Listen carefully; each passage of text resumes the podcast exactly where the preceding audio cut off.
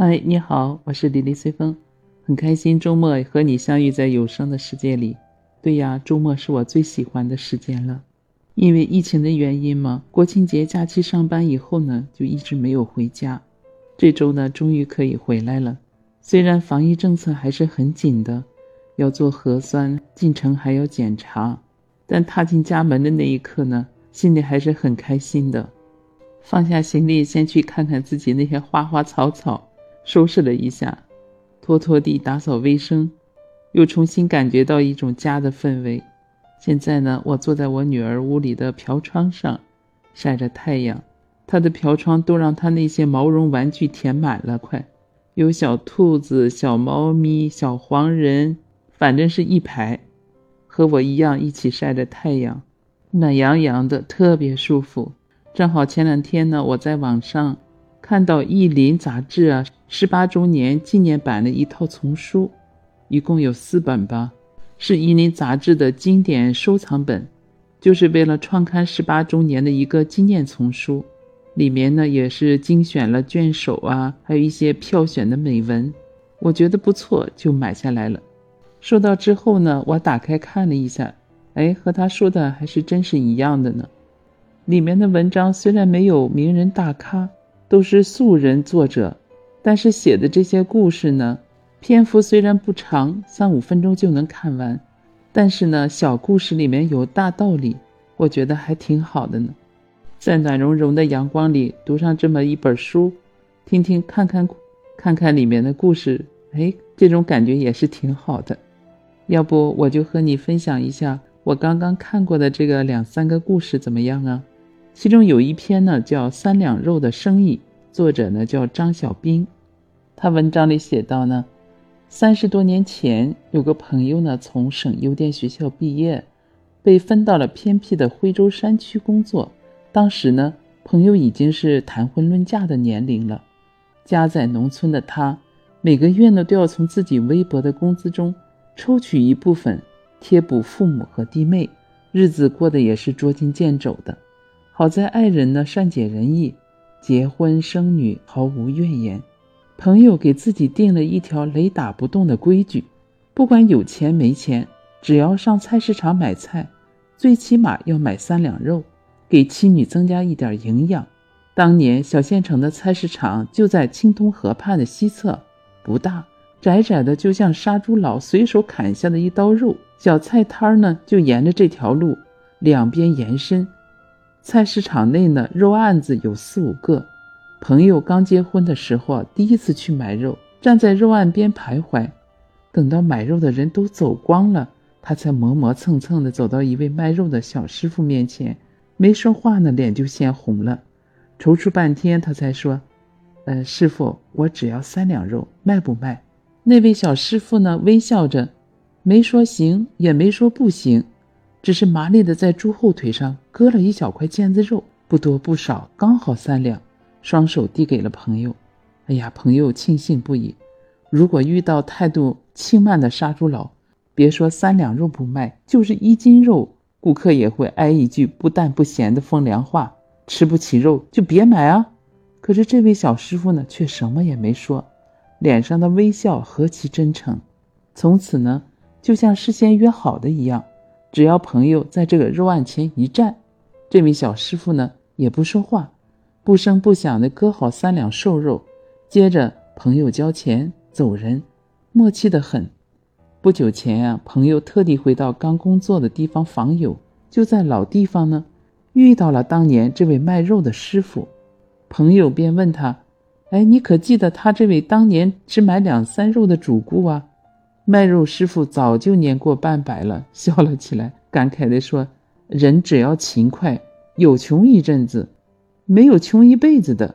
来的都是主顾，买三两肉与买三十斤的肉一样值得尊重啊。”朋友得知，这位当年默默卖肉的小师傅，如今已经成了皖南最大的猪肉批发商，而他每天上午还会雷打不动的。到他三十年前开的小铺子里来看一看，提醒自己，不忘当年白手起家的岁月。哎，你听了这个故事，你从中间学到了些什么呀？是不是小故事里面含着大道理啊？对呀，就是这位卖肉的小师傅，待人真诚，做生意一视同仁，他才能把生意做得这么大呀，对吧？我还看了一篇文章，叫《把最爱给谁》，作者叫杨德振。他的故事呢是这样的：晚餐时，在柔和的灯光下，我和妻子两人在家中对面而坐，吃得津津有味的时候。妻子抬头看着我，突然冒出一句话：“哎，这个世界上你最爱的人是谁呀？”这么唐突的话，差点让我喷饭，因为这句话问的太蹊跷，也太过见外了。我俩是自由恋爱，结婚已快三十年了，儿子都已经是二十七八岁的人了，自己也已一把年纪，还问最爱，不是太矫情又是什么呢？我知道他话里有话。便实事求是地回答说：“最爱父母。”他听了若有所思，之后又问我：“你想知道我最爱的是谁吗？”我猜想肯定是我或他的父母。沉默了一分钟，他说：“我最爱的是儿子。”语气很笃定，丝毫不容置疑。我有些意外，又有些惊喜，哎，还有些失落。我们都没有把最爱给对方。更没有把最爱给自己，而是把一个最爱给了赐予我们生命的父母，把另一个最爱给了传承我们血脉的下一代。我们都没有把对方摆到最爱的绝对中心位置，还刻意的告诉对方。但是这种选择呢，是善意的，可以接受的，分别蕴含和标示着人伦中两种美好的纬度。一个懂得孝顺、回报父母养育之恩的人，也蕴藏着爱妻子、爱儿女的情愫，非常重视家庭伦理亲情，爱的博大而深沉。一个懂得最爱自己子女的人，也会钟爱子女的血脉纽带和一切上下传承的关系，爱得细腻而专注。本该最爱是爱情，这是许多人年轻时候的选择。在时间的过滤和岁月的打磨中，爱情成了亲情的一部分。这世上，无论是爱父母，还是爱妻子，或丈夫，或女儿，都是应该的。最爱也是理所当然的。他们都是我们生命中最重要的人，最亲的人。最爱虽有程度区分，但爱从来没有设限和篱笆。在人世间，怕就怕那些只爱自己的人。这种人既不追溯自己生命的来源，感恩父母的养育之恩，又不厚爱延续自己血脉的人，善待他们，感谢他们的陪伴，只顾自己在身强力壮之时，过着吃喝玩乐的生活，不顾年迈的父母，撇下嗷嗷待哺的子女，极度自私到失去人伦温情和爱意。这种人薄情寡义。不懂珍惜人间最爱之情，实际上真的是往来世上走了一遭。所以这种人呢，要远离。常常想，在亲情的字典里，最爱就是一种孝弟的付出，默默的奉献，勇敢的担当，勤劳勤俭的濡染，一言加行的表现。唯有如此，一切最爱才会大放异彩，精彩无比。在人世间呢，留下温馨而美好的回忆。这个呢，就是作者的观点。你赞同他的说法吗？在我看来呢，他的说法也对，也不对。我倒觉得爱父母、爱孩子，这是对的；爱父母、爱孩子，这是毋庸置疑的。夫妻之间互相关爱也是应该的。但我觉得，一个连自己都不爱的人，怎么能去爱家人？孩子和父母呢？我们也要爱自己啊！要有健康的身体，正确的三观，感知七情六欲、人间冷暖，懂得爱也能付出爱的这种能力才行啊！你说对吧？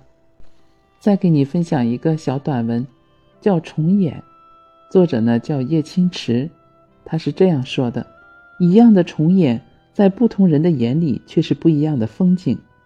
混迹于菜市场的人视虫眼如宝，虫觅食仅凭本能，于虫而言，美食入腹得是无害的，还要够鲜嫩，于是呢，能被虫子看上眼儿的，自然都符合这两大标准。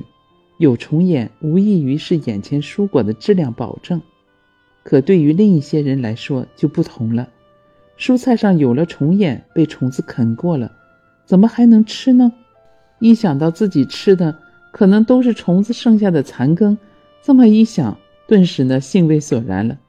看吧，买菜与过日子也有异曲同工之处。有的人过日子吧，视虫眼如眼中钉、肉中刺。欲除之而后快，光鲜亮丽的外表才是其追求。于是呢，生活就被装点的焕然一新，在外人眼里自然是羡慕不已。可日子一旦没有了重演，代价却可能远过于重演本身所带来的不适。一颗蔬菜过分亮丽，无可挑剔，从色泽到重演都挑不出毛病。外行的对其爱慕不已，内行的。却懂得该避而远之。大自然的生物链环环相扣，而能令环与环之间出现断裂的，大多是毒害。多重的农药才能令馋嘴的虫子都逃得远远的？这样的果蔬一旦吃进了肚子里，又会有怎样的副作用呢？人过日子也是如此，完美本就是一种传说。而要把日子过得滴水不漏、无可挑剔，要么全靠演技来装，要么背后惨重的代价不为人知。这样的日子有毒，看似亮丽，却能像毒蔬菜一样，从内里彻底拖垮一个人。不管是过日子还是选人，眼睛往往盯在重眼上。有重眼的人，最起码真实、不装、无毒。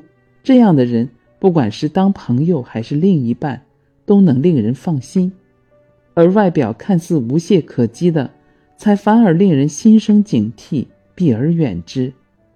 重眼看似缺憾，却考验着人的智商与情商。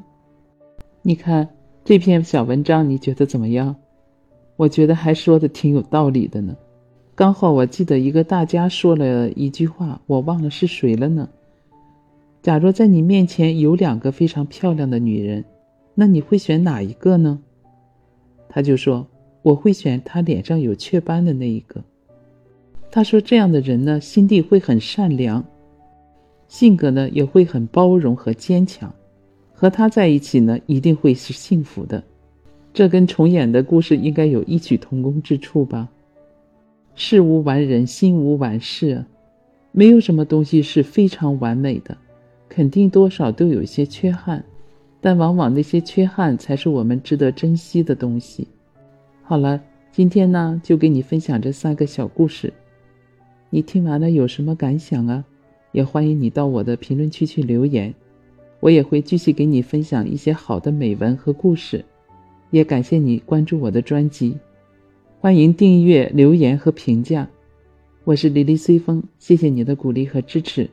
那我们下次再见。